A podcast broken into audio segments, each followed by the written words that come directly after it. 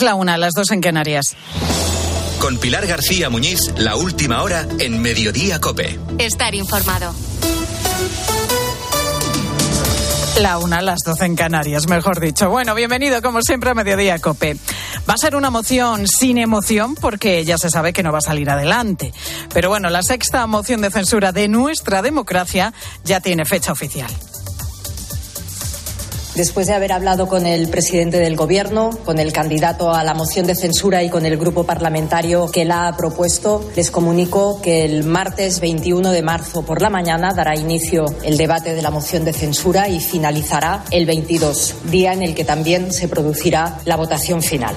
Pues lo ha confirmado esta mañana la presidenta del Congreso, Merichel Batet, tras comunicárselo a las partes implicadas, incluido el candidato que ha presentado Vox, el veterano economista Ramón Tamames, de 89 años.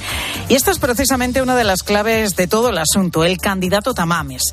Por lo que se sabe hasta ahora, su discurso no es que no coincida con el programa de Santiago Abascal, es que directamente se contradicen en temas, por ejemplo, como el separatismo catalán, el concepto de nación o el cambio climático. En lo que sí están de acuerdo es en la necesidad de retirar a Pedro Sánchez de la Moncloa. Precisamente por este motivo se presenta.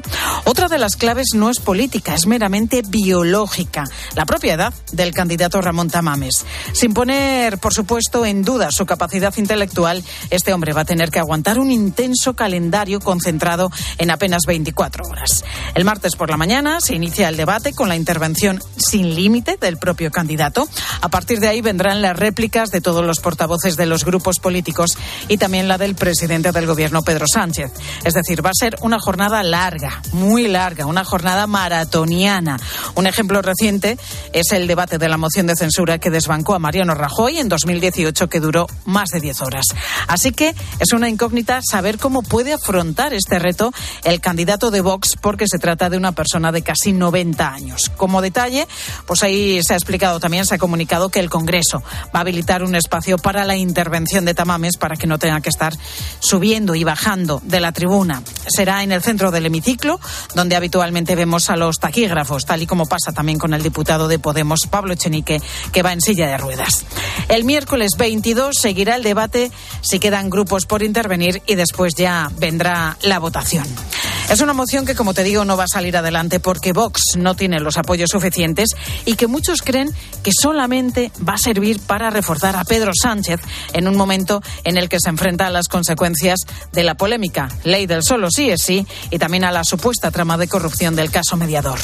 Lo que está claro es que con este debate Vox consigue retomar algo de protagonismo en la escena política en un año electoral en el que va a haber mucho ruido. Ya veremos cuál es el efecto una vez que termine la moción de censura que, como te estamos contando, ya tiene fecha.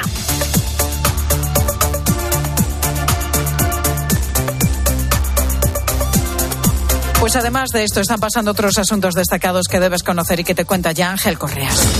Sí, está pasando que es un lunes negro, Pilar, para las bolsas de todo el mundo. En el caso del IBEX 35, la nuestra, nuestra bolsa española, está perdiendo a esta hora en torno a un 3%. El motivo hay que buscarlo en la quiebra del banco estadounidense Silicon Valley Bank, que está arrastrando al sector financiero mundial. De momento, de poco han servido el rescate efectuado por las autoridades bursátiles de Estados Unidos ante la mayor quiebra bancaria en ese país en los últimos 15 años. Y hablando de economía, a las 4 de la tarde, en aproximadamente tres horas, eh, nueva reunión entre gobierno, empresarios y sindicatos para abordar el plan de reforma de pensiones que el Ejecutivo ya tiene prácticamente cerrado con Bruselas. Este plan aumenta el periodo de cálculo de la prestación y también las bases máximas de cotización. La COE, los empresarios, rechazan esta propuesta que el gobierno pretende aprobar en Consejo de Ministros antes de Semana Santa. Y alerta en Europa tras detectar 14 casos de botulismo en pacientes que viajaron a Turquía para someterse a una operación para perder peso.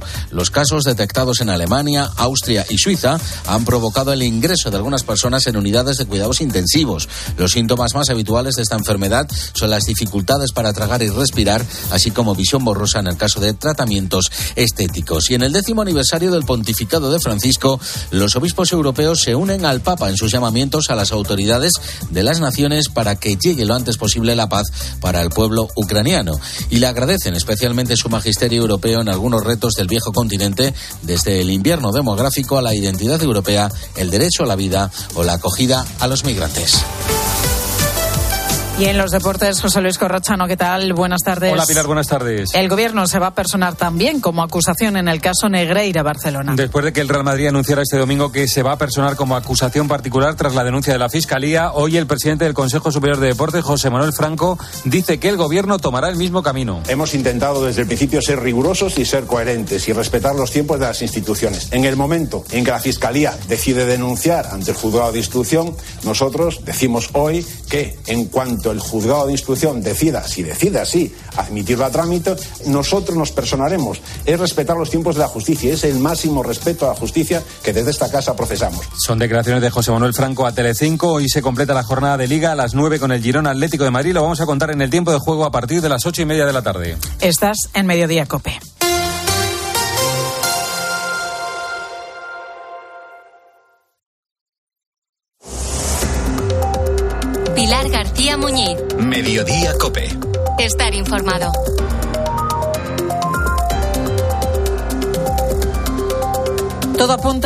Alergia provocada a las proteínas de la leche de vaca, como la causa por la que la semana pasada fallecía una joven de 17 años en Manzanares, en Ciudad Real, tras tomarse un café contaminado con eso, con trazas de leche. A la espera de los resultados de la autopsia, bueno, es importante destacar que no es lo mismo una intolerancia a la lactosa que una reacción alérgica. ¿eh? La primera, aunque puede ocasionar, es verdad que muchos trastornos digestivos, no puede desencadenar una anafilaxia, que es un cuadro clínico muy grave que en casos extremos puede conducir a la muerte.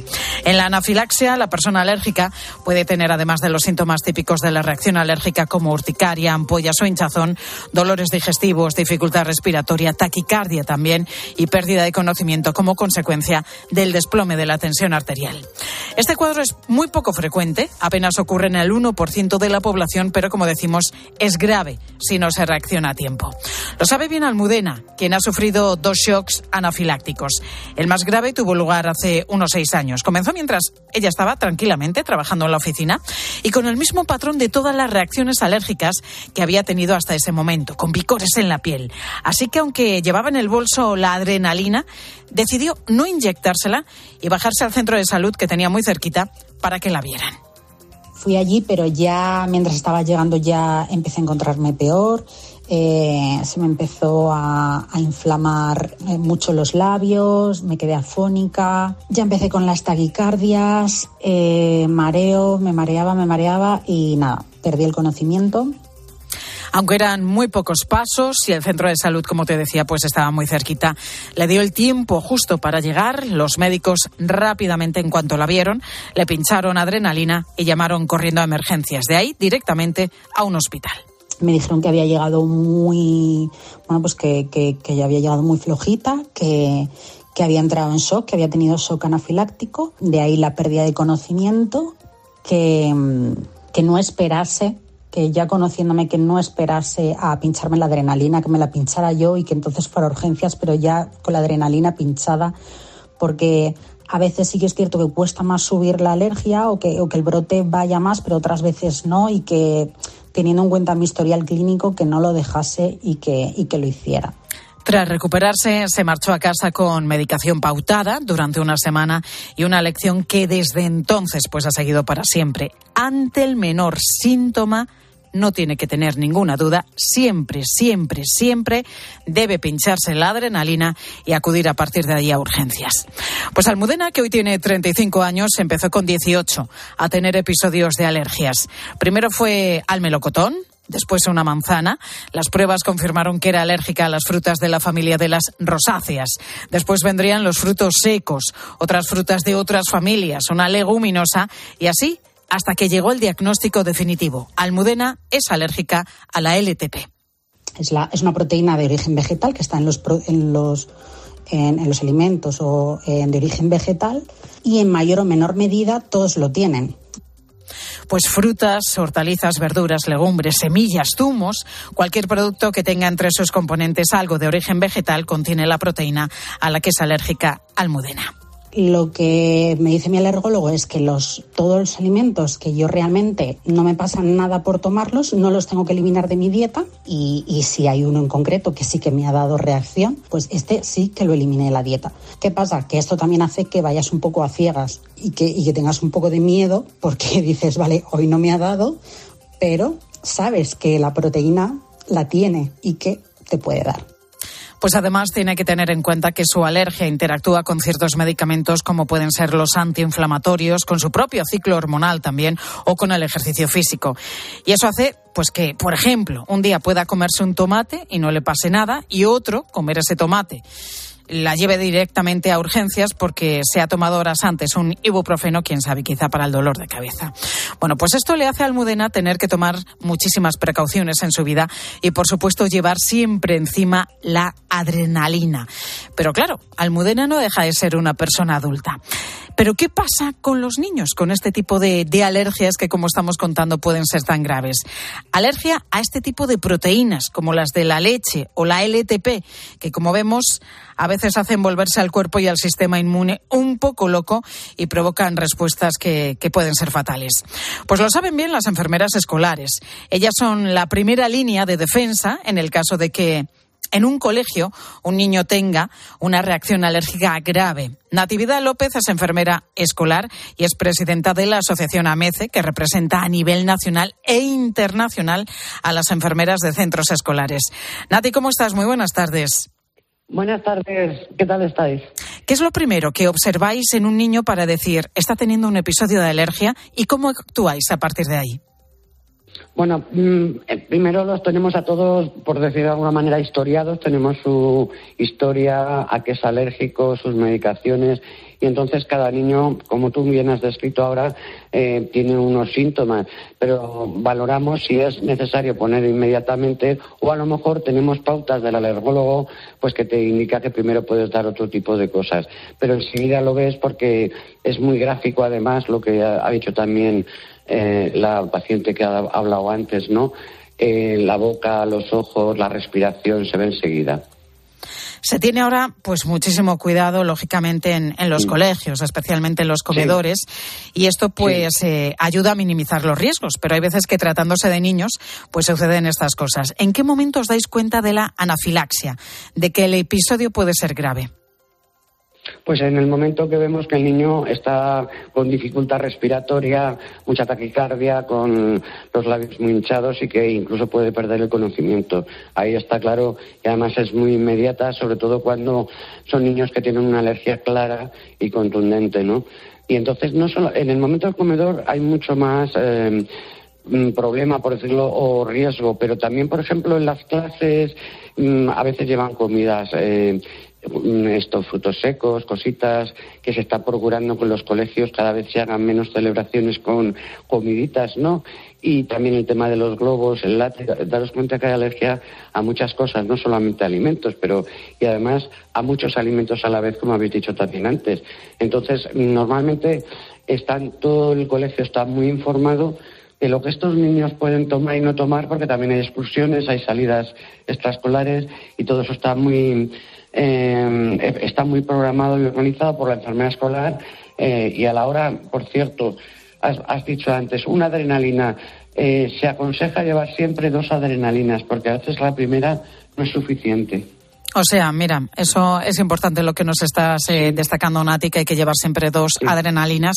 Bueno, en el caso además de esta joven fallecida en Manzanares, en Ciudad Real, creo que se llegó a poner dos, pero, pero no fue em, pues ah. eh, ni siquiera suficiente el ponerse esas dos porque lamentablemente falleció.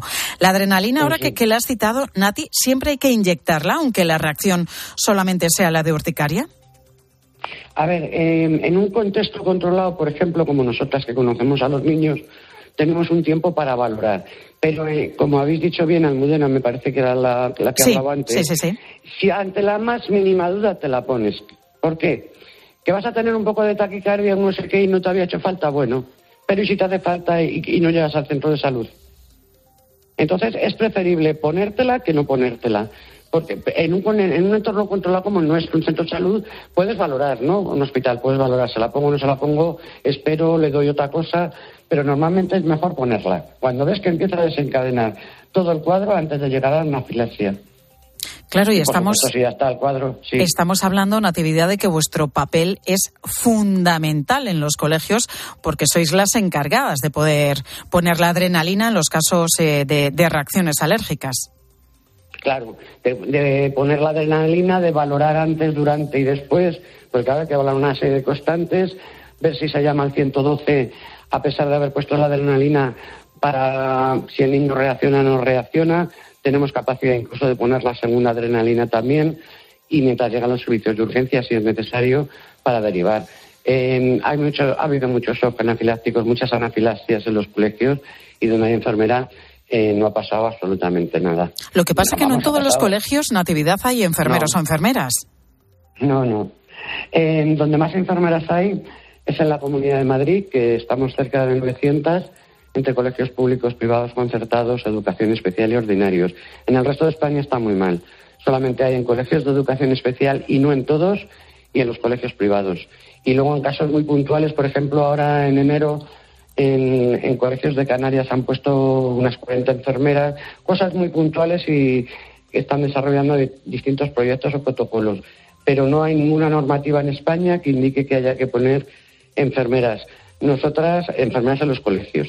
Nosotras desde AMECE, mm, uno de nuestros objetivos principales es que haya enfermeras, al menos una, en todos los colegios de toda España, y no solamente por niños que tengan enfermedades raras, eh, patologías crónicas o discapacitantes, sino para toda la comunidad educativa, porque a través de la educación para la salud, pues todos estos temas también, por ejemplo, las alergias y tal, todos estos temas incidiendo en el alumnado en las familias y en el profesorado y profesionales de los centros educativos. Bueno, esa reivindicación que estáis haciendo es que es totalmente lógica, ¿no? Debería haber en todos y cada uno de los colegios que tenemos en nuestro país siempre, siempre, siempre debería haber una profesional de enfermería. Natividad López, presidenta de la Asociación Nacional e Internacional de Enfermería Escolar. Gracias, Nati, por estar con nosotros y buenas tardes. Gracias a vosotros. Un abrazo.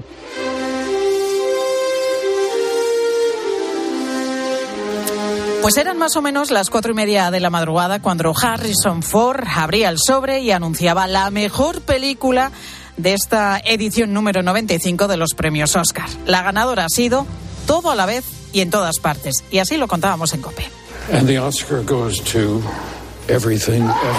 Todo a la vez en todas partes. Pero qué sorpresa más grande. La verdad es que me he quedado en shock. Pues Spielberg ni un solo Oscar. Bueno, nuestros compañeros tiraban de ironía con lo de sorpresa porque ya lógicamente ni se sorprendían porque durante toda la noche la película pues fue ganando premio tras premio en la gala que, que se ha celebrado en Los Ángeles. En total la película ha conseguido siete Oscars de los once a los que estaba nominada. Premios a la mejor dirección, al mejor guion original, a mejor montaje o, por ejemplo, a mejor actriz protagonista que ha recaído en Michelle Yeoh, la primera mujer asiática en recibir este reconocimiento. Los directores de Todo a la vez en todas partes son Daniel Kwan y Daniel Schneider más conocidos como los Daniels. Igual, oye, igual que aquí en España tenemos a los Javis, pues allí en Estados Unidos, mira por dónde tienen a los Daniel. Pues ellos han sido los protagonistas de la noche por haber desbancado a Steven Spielberg, que no ha conseguido finalmente ninguna estatuilla por su película autobiográfica Los Fabelman. Bueno, es curioso porque la película ganadora aquí en España ha pasado sin pena ni gloria.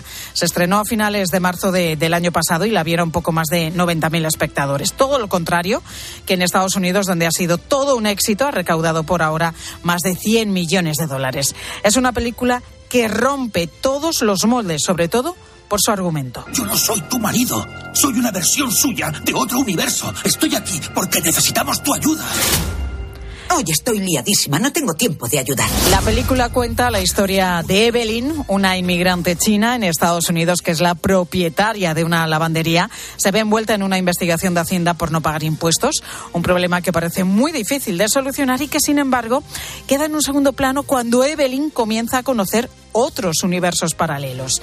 Y esta es precisamente la clave de la película, el multiverso. Pero ¿qué es esto realmente del multiverso? Porque mucha gente sale de la peli diciendo, oye, yo he entendido poco o directamente no he entendido nada. Bueno, pues es una palabra que los científicos utilizan para explicar que más allá de nuestro universo, el que podemos observar, pueden existir muchos más. Es un tema además que la ciencia ficción ha explotado desde siempre, desde cuentos infantiles como Alicia en el País de las Maravillas hasta películas como Interestelar o series como El hombre en el castillo. La física cuántica es la que estudia la existencia de universos paralelos, aunque nunca se ha demostrado ninguna evidencia de que existan. Nos lo explica la doctora en física Sonia Fernández Vidal. Y cada vez, sobre todo los jóvenes científicos, parecen abrazar más esta, esta visión. Por lo tanto, ah, es probable que quizás en un futuro, por ejemplo, cuando tengamos el nuevo acelerador de partículas, lleguemos a energías lo suficientemente altas como para poder ver alguna prueba de que existen todas estas distintas dimensiones que no vemos. Pues aunque nadie pueda demostrarnos que exista más de un universo, hay diferentes hipótesis. La mayoría de ellas tienen un punto de partida que voy a explicarte con un ejemplo. Si yo pues empiezo a comenzar eh, a tocar el violín, el sonido que, que escuchas son ondas partículas de sonido que podemos medir. Pues bien, si estas partículas vamos estudiándolas y observándolas, llega un momento en el que no podemos profundizar más, se nos escapa. Y ahí es precisamente donde comienzan las preguntas. Una vez que acaba la observación, ¿qué pasa? ¿Esas partículas emprenden un viaje a un universo paralelo? Pues es una hipótesis que sostienen muchos físicos. Y la otra pregunta que nos hacemos es, en caso de que existan esos universos paralelos, ¿cómo son? ¿Existen en ellos todo lo que tenemos en el nuestro? ¿Habría otra persona como tú o como yo en ese otro universo? ¿Existiría, qué sé yo, la península ibérica? Pues aquí hay dos teorías. Una de ellas la formuló un físico estadounidense llamado Hugh Everett.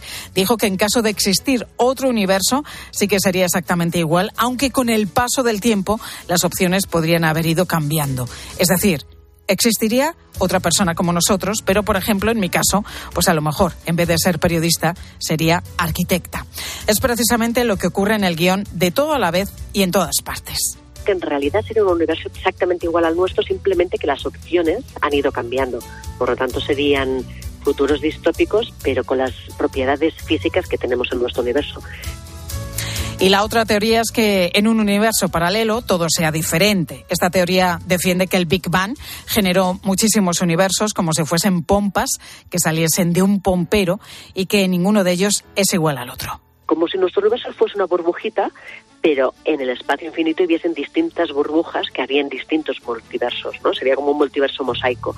En esas pequeñas burbujas de Hubble realmente podríamos tener constantes físicas completamente diferentes a las que tenemos aquí, por lo tanto que fuesen universos totalmente exóticos. Pues ahora mismo el multiverso está triunfando en la ficción, como hemos visto esta noche en los Oscar, pero quién sabe si en un futuro será un descubrimiento totalmente novedoso. Incluso quién sabe si algún día podremos hacer un viaje de película a uno de esos otros universos.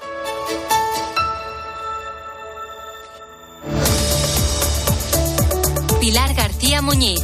Mediodía Cope. Estar informado. Este lunes, 22 grados. Buen tiempo de juego. Maravilloso. Desde las ocho y media de la tarde, la Liga. Vaya cabezazo del Girona Atlético de Madrid. ¿Cuánto queda? Tiempo de juego con Paco González, Manolo Lama y Pepe Domingo Castaño. Los referentes de la radio deportiva. ¿Has visto golondrinas? Yo he visto una. Y recuerda, la información también continúa con Ángel Expósito y la linterna en Cope Más, Onda Media, Cope.es y la aplicación móvil. ¿Sabes cómo se dice optimismo en alemán? Optimismus. Fácil, ¿verdad? Pues así de fácil te lo pone Opel si eres empresario o autónomo, porque llegan los días pro empresa de Opel. Solo hasta el 20 de marzo condiciones excepcionales en toda la gama Opel. Descubre la tecnología alemana del futuro. Ven a tu concesionario o entra ya en opel.es. Familia, entonces decidido el regalo de papá, ¿eh? Un móvil con una buena cámara para hacer lo que más le gusta, fotos y vídeos a sus nietos. En el parque, en tenis, en los cumpleaños, en la piscina, en ballet, en el ascensor. Regalar siempre será más grande que cualquier regalo. Samsung Galaxy S23 Ultra 512 GB por 1.409,90 euros. Feliz Día del Padre. El corte inglés.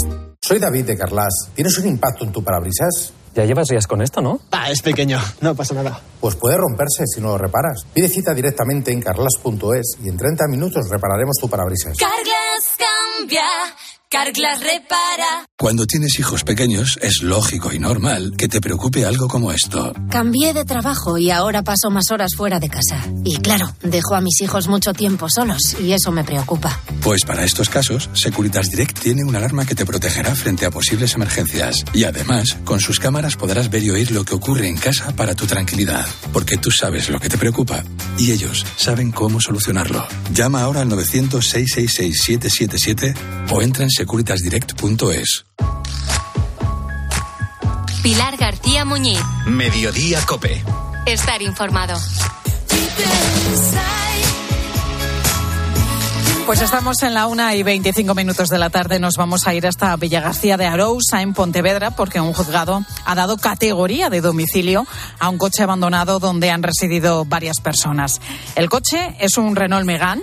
Está justo en la puerta del negocio de neumáticos que tiene Ana Abel. Es la calle Santa Lucía, a la altura del número 13. Rompieron las ventanillas y tiene una manta, una manta puesta para cubrir la ventanilla rota para que no le entre el frío cuando estaba el chico, ¿eh? Y, y la verdad es que da asco. Es que, es que lo ves y da asco, realmente. El, el, el aspecto del vehículo ya se ve, lo que hay es, es horrible.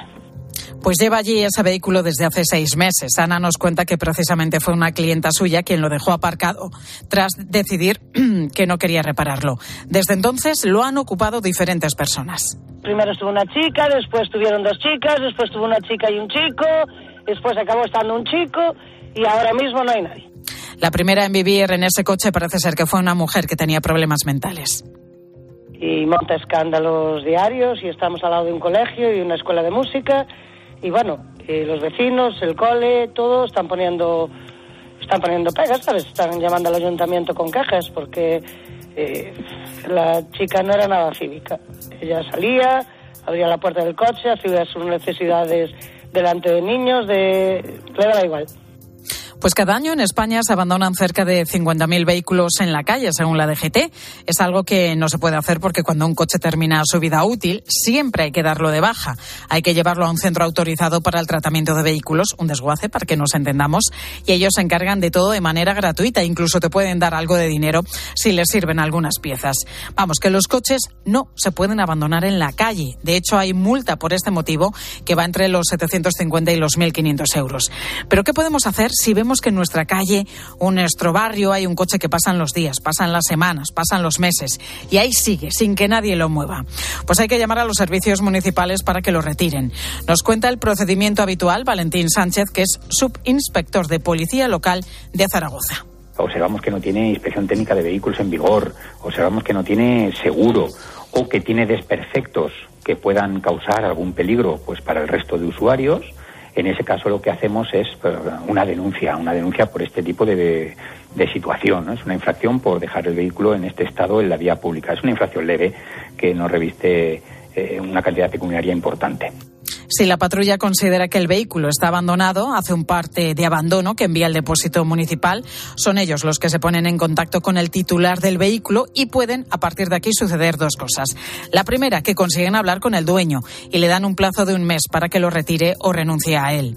La segunda, que no logren dar con el titular del coche y, por tanto, ese vehículo se lleva a un desguace donde acabará su vida útil. Valentín también nos ha dicho que el tiempo que un coche esté estacionado en el mismo sitio no es un factor determinante para considerarlo abandonado. No es cuestión de que lleve más de un mes única y exclusivamente estacionado, sino que tiene que tener desperfectos que hagan que peligren el resto de la integridad para el resto de los usuarios, que no tenga seguro, que carezca de inspección técnica, que tenga alguna ventanilla rota, en fin, que se note claramente que es un vehículo que está abandonado. ¿Y cuáles son esos coches que vemos abandonados en nuestras calles? Pues son coches que tienen muchos años, con muchos kilómetros y alguna avería más cara de reparar que el valor del propio automóvil. Además de dejarlo en la calle, también se abandonan en aparcamientos públicos, en depósitos o en talleres. La DGT cifra en 6.000 los vehículos que los propietarios dejan en todos estos lugares. Bueno, y hemos hablado hace unos minutos de las alergias alimentarias que complican tanto la vida y que la comprometen en muchos casos. Ojo, una cosa es la alergia, que es lo grave porque puede causar la muerte, y otra es la intolerancia, que lo que provoca son problemas digestivos. Y sobre esto te preguntamos hoy en Mediodía Cope. ¿Es tu caso? ¿Tienes algún tipo de alergia alimentaria o conoces a alguien que tenga algún tipo de alergia alimentaria, que sé yo, un familiar, tu hijo, tus padres, tus hermanos? ¿Cómo se cuida? ¿Cómo vigila los alimentos? ¿Qué precauciones toma? ¿Va siempre con la adrenalina? Y el otro supuesto, ¿eres intolerante a algún alimento? Pues como siempre queremos escucharte. Nos puedes mandar tu nota de voz o tu mensaje al WhatsApp de Mediodía Cope 637 230000. Te lo repito, 637 230000. Continúas en Mediodía.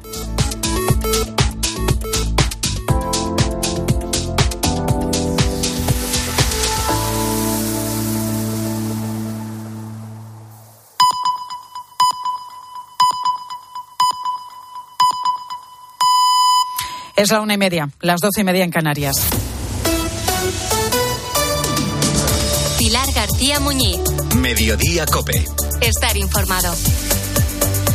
Martes 21 y miércoles 22 de marzo son las fechas que apuntamos en el calendario para la celebración en el Congreso del debate sobre la moción de censura que Vox ha presentado y en la que el economista Ramón Tamames será su candidato a la presidencia del Gobierno.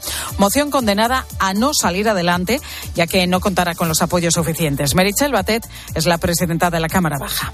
Después de haber hablado con el presidente del Gobierno, con el candidato a la moción de censura y con el grupo parlamentario que la ha propuesto, les comunico que el martes 21 de marzo por la mañana dará inicio el debate de la moción de censura y finalizará el 22, día en el que también se producirá la votación final. A las cuatro de la tarde, el Gobierno retomará con los empresarios y los sindicatos la negociación de la reforma de las pensiones que ya tiene apalabrada con la Comisión Europea. Reforma que la COE rechaza toda vez que, entre otras cosas, incluye un aumento de las bases máximas de cotización. El plan prevé dos opciones para calcular nuestra futura pensión de jubilación, o bien basándonos en los últimos 25 años trabajados, como está la fecha, o elegir los mejores 27 de los últimos 29. De grandes números a más pequeños. Hoy sobre esto se alerta el sector del mar. El consumo de pescado ha caído un 20% en lo que llevamos de año. El motivo es la subida de precios que hacen que replanteemos nuestra cesta de la compra en detrimento de una dieta mediterránea adecuada. Javier Garat, secretario de la Confederación Española de Pesca, reconoce que no entiende por qué se mantiene el IVA en el 10% no tiene sentido que ese producto que se recomienda por parte de las autoridades españolas, europeas, mundiales en general, la Organización Mundial de la Salud, que se consuma entre tres y cuatro veces a la semana, que no tenga una fiscalidad saludable. Año y medio después del regreso de los talibanes al poder en Afganistán, sigue reduciéndose la presencia de la mujer en la esfera pública. Así, por ejemplo, hoy no pueden ir a un parque, deben hacer la compra determinados días de la semana, tampoco pueden ir a la universidad y la mayoría de empleos están vetados para ellas.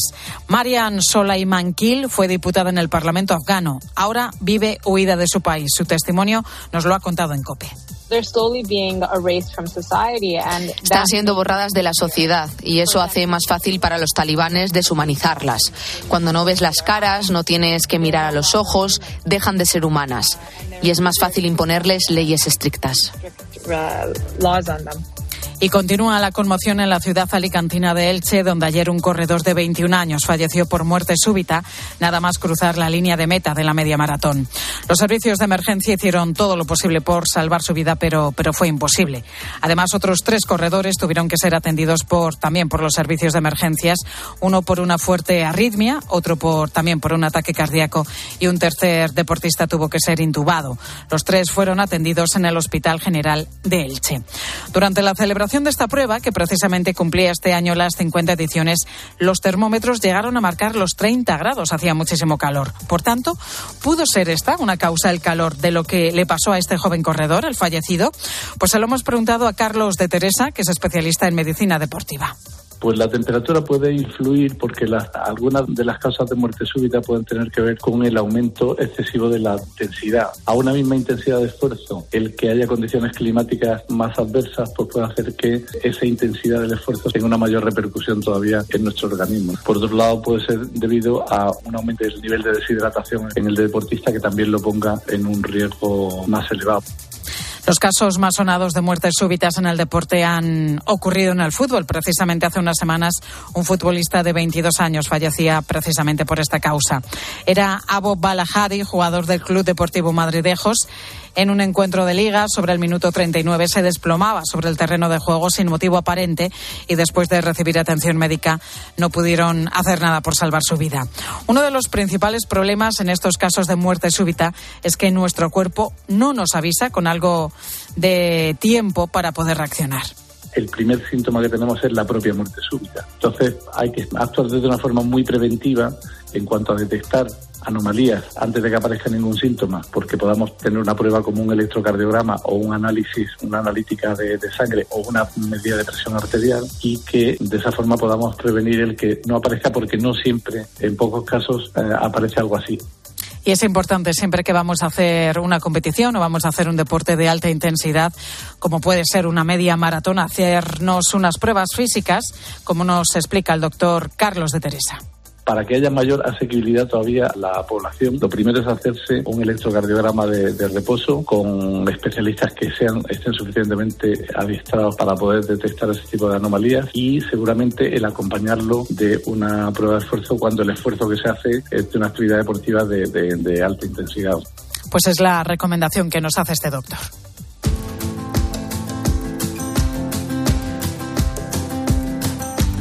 Pilar García Muñiz. Mediodía Cope. Estar informado.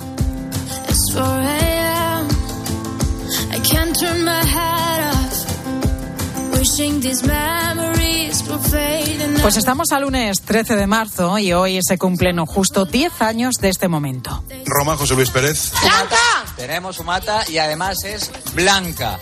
Hay, por tanto, ya un nuevo Papa Impectore, digamos. Comienzan a sonar las bocinas en el centro de Roma. La fumata es evidentemente blanca, por tanto, en la quinta votación ya ha habido acuerdo uno de los Pues eran las 7 y 6 minutos de la tarde del 13 de marzo de 2013. Comenzaban a sonar las campanas en la plaza de San Pedro y Juan Pablo Colmenarejo y José Luis Pérez daban la noticia en COPE de que un nuevo papa había sido elegido. Solo quedaba saber quién era y escuchar ese Habemus Papan que pronunciaba el camarlengo, que llegó 63 minutos después.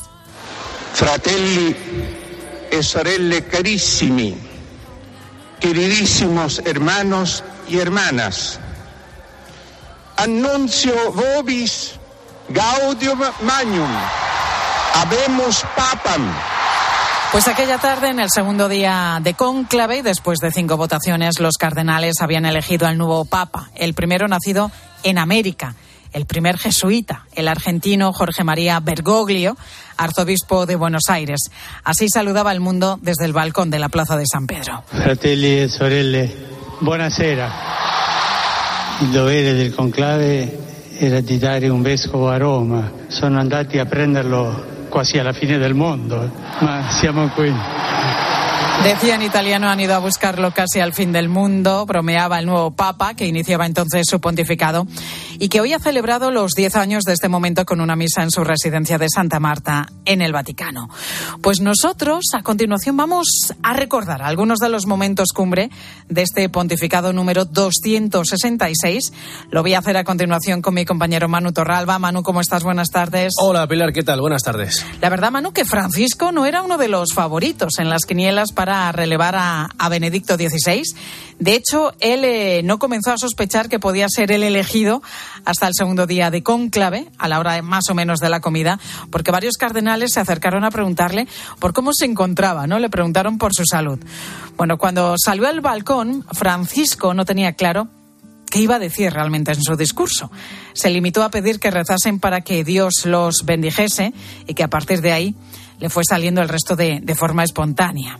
Su pontificado nos deja imágenes para la historia como la bendición Urbi et Orbi, que impartió en medio del confinamiento. Fue el 27 de marzo de 2020 en una plaza de San Pedro que se encontraba completamente vacía. Da settimane sembra che sia scesa la sera. Fitte tenebre si sono addensate sulle nostre piazze. Aquellos días, Pilar, morían decenas de miles de personas en todo el mundo por culpa del coronavirus, los hospitales no daban abasto y la economía comenzaba a estancarse. El Papa impartió esta bendición histórica y extraordinaria que normalmente se imparte el domingo de Pascua y en Navidad, y ese día pidió que todos remásemos en la misma barca para luchar contra la pandemia. Desde hace algunas semanas parece que todo se ha oscurecido. Se palpita en el aire. Nos dimos cuenta de que estábamos en la misma barca. No tengáis miedo. Descargamos en ti nuestro agobio porque tú nos cuidas. Durante esa bendición Urbi et Orbi, Francisco alabó a todas esas personas que pusieron en riesgo su vida para ayudar a los demás médicos, enfermeros, reponedores también de supermercados, limpiadoras, personas que, como dijo el Papa, no aparecían en portadas de periódicos, pero que infundían esperanza. También ha sido reciente otro de los momentos históricos que nos ha dejado este pontificado, el de un papa presidiendo el funeral de otro. Fue el 28 de diciembre de 2022, hace menos de tres meses. Los romani, un fili sui, Benedetto Benedicto, ostendat atque, ecclesiam in tempore, pregrinante consoletur, Dominus. Siempre recordaremos esa imagen de Francisco despidiendo de, de, su antecesor con la mano derecha sobre el ataúd de Benedicto XVI antes de que este fuese llevado a las grutas del Vaticano, bajo la Basílica de San Pedro, donde descansan los restos de, de los pontífices.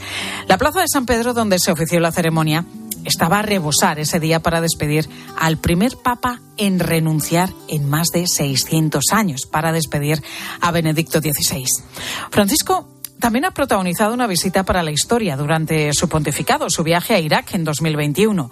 El primero de un papa, Aur de Caldea, la patria de Abraham, el primero de los tres patriarcas del judaísmo. En ese viaje pasó por la ciudad de Mosul, a la que el Estado Islámico convirtió en capital del califato. Allí Francisco rezó por todas las víctimas de la guerra, tanto en Irak como en Oriente Medio. Rezó por las víctimas del islamismo el 7 de marzo, pero el día anterior dejó otra imagen para la historia. Estuvo en la casa de Ali al-Sistani gran ayatolá de Irak desde 1993, considerado el mayor líder espiritual del islamismo chiita en el país. Antes, en 2019, Francisco había consolidado otro intento de acercamiento con el Islam. Fue la firma en Abu Dhabi del documento sobre la fraternidad humana por la paz mundial y la convivencia común, una declaración conjunta con Ahmed El Tayeb, gran imán de Al-Azhar. Este documento fue ideado para ser la piedra angular de una nueva relación entre cristianismo e islam, basada una mayor comprensión y tolerancia. La firma fue la base de Francisco para su tercera encíclica, Fratelli Tutti, que trata sobre la hermandad como valor de las sociedades y la convivencia mundial.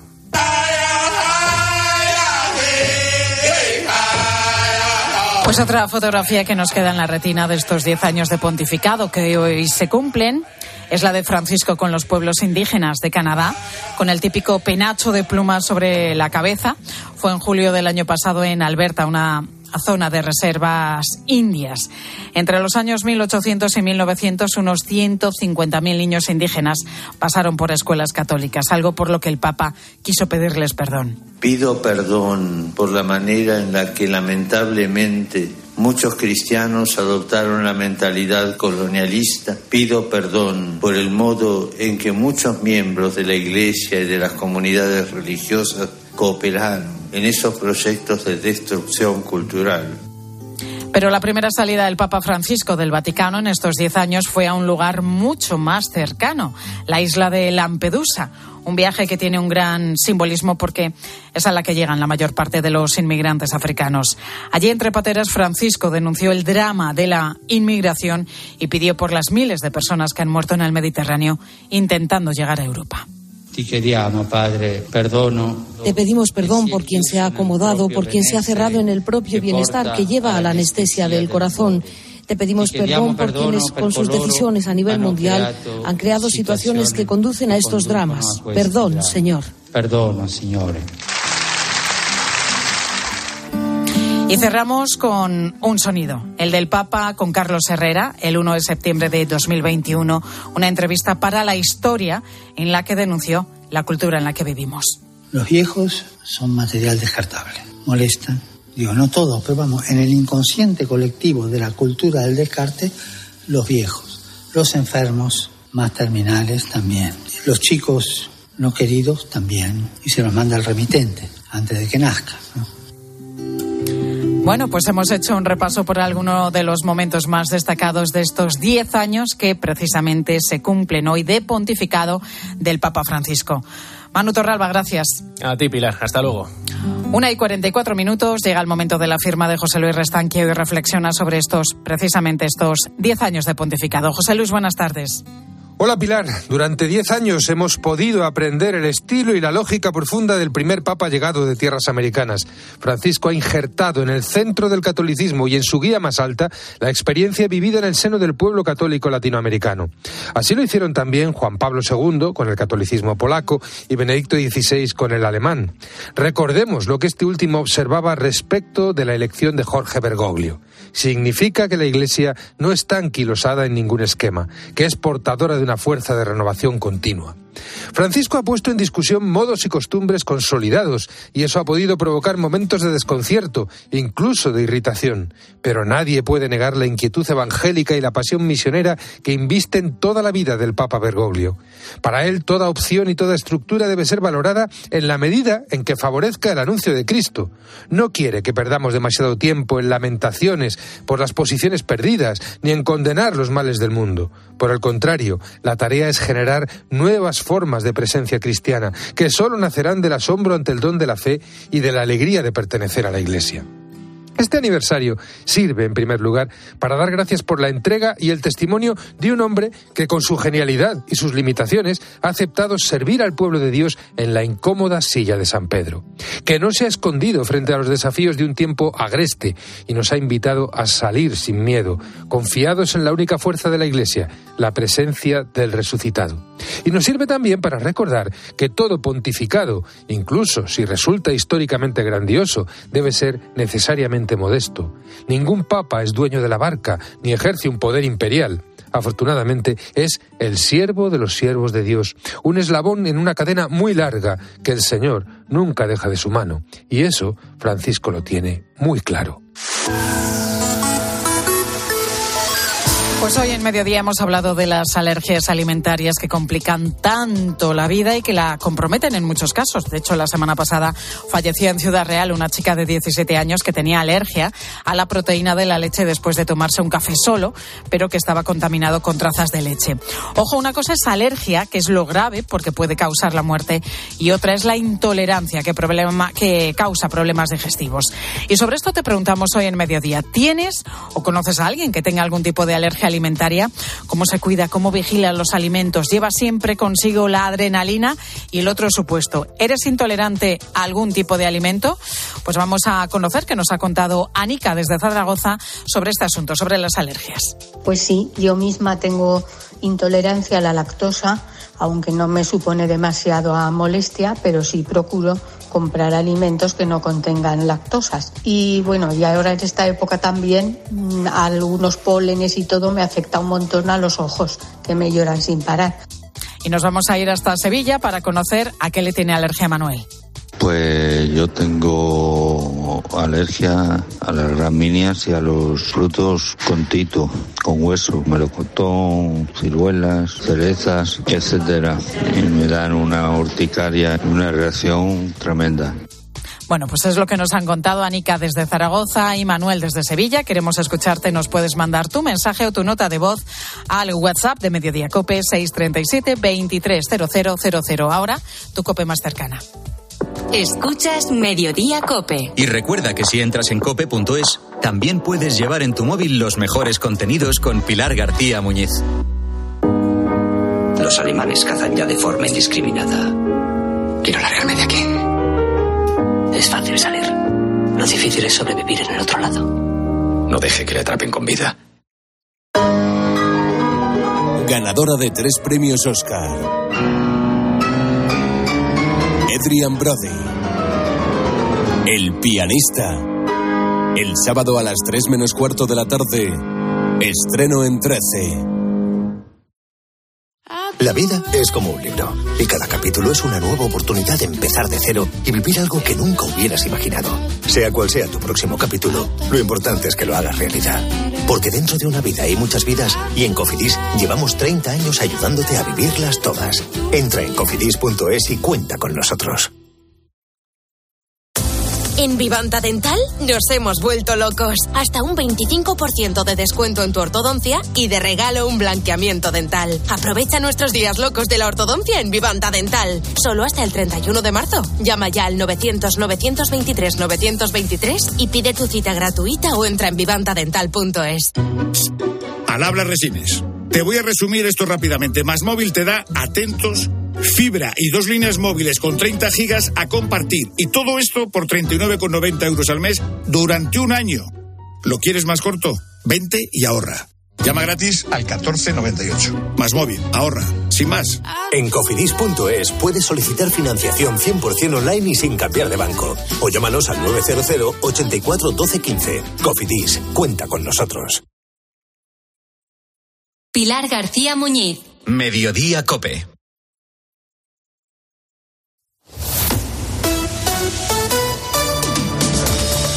Cope Madrid. Estar informado.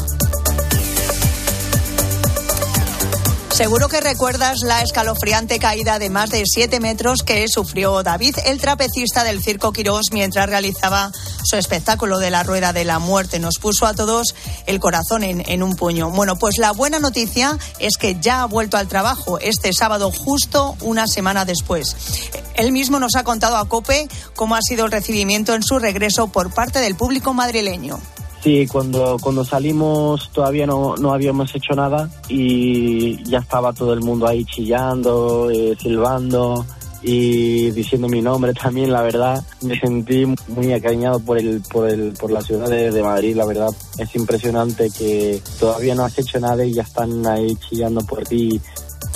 Hombre, no, no es para menos. A pesar de la espectacular caída, David solo tuvo 10 puntos de sutura en la barbilla y un buen golpe en el hombro de los que todavía no se ha recuperado del todo. Sin embargo, esto no ha supuesto ningún impedimento para volver a hacer el número circense como si nada hubiera pasado. Mañana, mañana iré a, a quitar los puntos y ya está. Lo demás, todo bien. El brazo todavía un poquito dolorido, pero nada de más. No es que que me moleste trabajando o que me moleste haciendo las cosas. Es un dolor ligero y he ido al fisio, he ido al gimnasio para quitar ese dolor y bien, solo los puntos. Solo los puntos. Bueno, pues se puede ver este espectáculo, por cierto, hasta todavía hasta el próximo 26 de marzo. Soy Mónica Álvarez. Estás escuchando Mediodía Cope en Madrid. Enseguida te voy a contar más cosas que te interesan. Ahora es momento ya de acercarnos a la Dirección General de Tráfico. Y ahí está Elena Camacho. ¿Qué tal? Buenas tardes. Buenas tardes. Pues momento tranquilo en la mayor parte de carreteras de Castilla y La Mancha. No van a encontrar dificultad ni en la red viaria principal ni en las secundarias, pero como siempre, mucha precaución al volante. Gracias, Elena. Mediodía. Cope Madrid. Estar informado. Si al escuchar las siglas EGB se te pone una sonrisa, no te pierdas Yo fui a EGB en Madrid. Ven a cantar, bailar y revivir aquellos maravillosos años. Más de cinco horas de rock y pop con los mejores grupos y shows. Yo fui a EGB La Gira, sábado 1 de abril en Withing Center. Entérate de todo en yofuiagblagira.com. Que no te lo cuenten. Cuando quieres volver a sentir ese no sé qué, que qué sé yo, no te hace falta ninguna app de citas. Porque en Cabify puedes rentabilizar al máximo tu licencia con la mayor flexibilidad al volante y con nuevas comisiones reducidas. Eso sí que son mariposas. Regístrate como colaborador y descubre la mejor forma de volver a ilusionarte. Digo, de ganar al volante. Colabora con Cabify. ¿Has pagado el impuesto sobre sucesiones? ¿Sabías que los tribunales han confirmado que en la mayoría de los casos está mal liquidado? No dejes pasar la oportunidad. Pide la devolución y consigue como mínimo 200 euros. Consulta requisitos. Contacta con Martínez La Fuente Abogados en el 646-690-032 o en martinezlafuenteabogados.es. ¿Comprarías una prótesis de cadera por internet y dejarías que te la colocara alguien que no sea médico? No, ¿verdad? Entonces, ¿por qué compras la ortodoncia, el blanqueamiento dental o la férula de descarga si los tratamientos bucodentales son complejos y han de ser personalizados. Consulta con un dentista de tu confianza. Pon la salud de tu boca en buenas manos. Colegio de Odontólogos y Estomatólogos de Madrid. El mejor flamenco te espera en el Teatro Real. Ven al Real y descubre un espectacular tablao en su histórico salón de baile con la temporada de Flamenco Real. Disfruta cada mes de tres espectáculos únicos con grandes figuras del cante y baile como Eduardo Guerrero, Marco Flores, Lucía La Piñona o Patricia Guerrero. Entradas desde 29 euros en teatroreal.es y Ciber. Necesito unificar todos mis préstamos. ¿Pero con quién? Grupos Eneas. Préstamos desde 10.000 hasta 6 millones de euros. Llame ahora al 91 639 9407. Gracias, Grupos Eneas. Testimonios reales. El otro día nos fuimos los dos a coger el autobús. Nosotros siempre estamos juntos en la residencia. ¿Eh? A lo mejor le digo, mira, vamos a tal sitio. No, vamos al otro lado. Tengo que hacer lo que diga él. Siempre. Claro. Vámonos. Nos vamos, no. Espérate, vamos a sentarnos ahí. Mi residencia es mi casa. Comunidad de Madrid. Roca Rey, Morante, El Juli, Talavante, Manzanares, Castella, Perera. Los más grandes están varias tardes en la Feria de San Isidro. Las entradas para todos los festejos están ya a la venta en las-ventas.com. Hazte con ellas antes de que se agoten.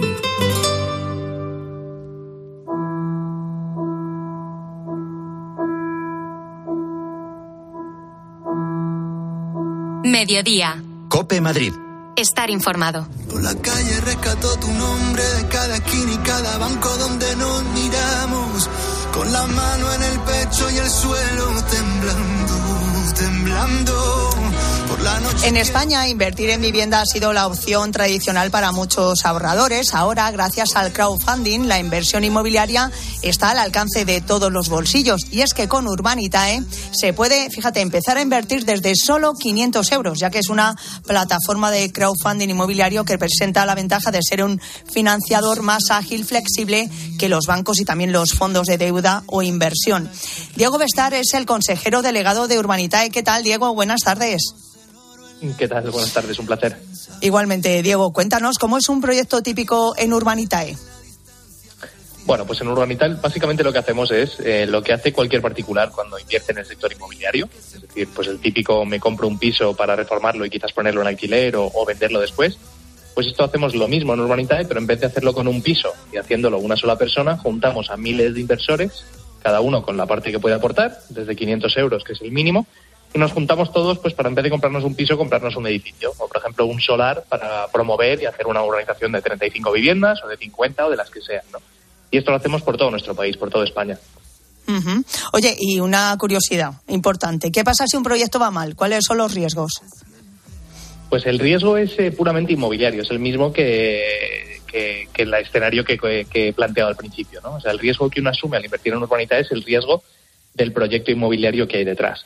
En el caso, por ejemplo, de comprarnos un edificio para reformarlo y alquilarlo, pues el riesgo sería, pues igual que las reformas al final cuesten un poco más, que no se pueda alquilar por el precio que pretendemos y haya que alquilarlo por menos. Bueno, los riesgos intrínsecos de- del activo inmobiliario que hay detrás. Pero lo bueno de esto es que uno sabe en todo momento dónde está su dinero, eh, conoce perfectamente el activo donde está invirtiendo y bueno, pues puede eh, entender los riesgos de forma muy directa y muy, y muy clara, ¿no? Que yo creo que es lo más complicado a la hora de invertir hoy en día, que es entender dónde, está, dónde estamos invirtiendo. Y en el caso de estos proyectos, pues se sabe claramente dónde es. Eh, Diego, ¿qué rentabilidades han logrado vuestros inversores? Pues la rentabilidad media de los proyectos que hemos devuelto ya, nosotros llevamos operando desde el 2019 y hemos hecho ya más de 85 promociones inmobiliarias. Eh, las que hemos devuelto ya, las que se han terminado, han dado una rentabilidad de cercana al 18% anual. Así que, bueno, ese- son rentabilidades de promoción inmobiliaria y, y la verdad es que están funcionando bien. Eh, para aquellos oyentes que nos están escuchando por primera vez, que te estén escuchando a ti, Diego, hablar del crowdfunding inmobiliario, eh, bueno, eh, y quieran probar en este tipo de, de inversiones, ¿por qué tendrían que elegir Urbanitae? Bueno, en Urbanita es una plataforma que está, está regulada y supervisada por CNMV, así que esto, pues por un lado, debería dar cierta tranquilidad de que hay unas normas de juego y hay un supervisor que, supervisa que vaya todo bien.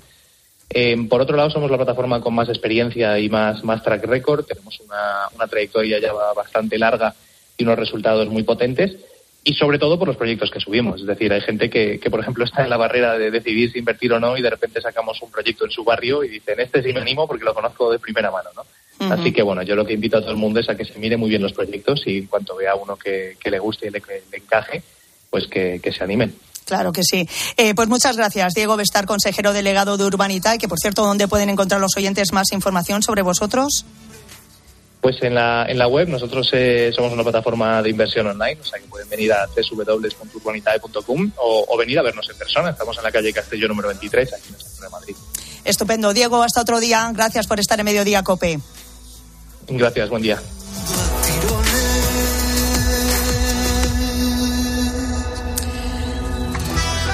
Bueno, y te comento que Madrid comienza la semana en cuanto al tiempo muy parecida como la terminó, con temperaturas muy agradables, llegando a alcanzar hoy en este lunes los 20 grados de máxima, mínimas de 8. Eso sí, ¿eh? con más viento. De hecho, el Parque del Retiro y los otros ocho parques más de la ciudad van a permanecer cerrados por fuertes rachas de viento que pueden alcanzar incluso los 66 kilómetros por hora y van a permanecer cerrados desde las 3 de la tarde hasta las 6. A las 2 y 20 tienes más información de Madrid. Ahora te quedas, sigue ese mediodía cope ya de la mano de Pilar García Muñiz.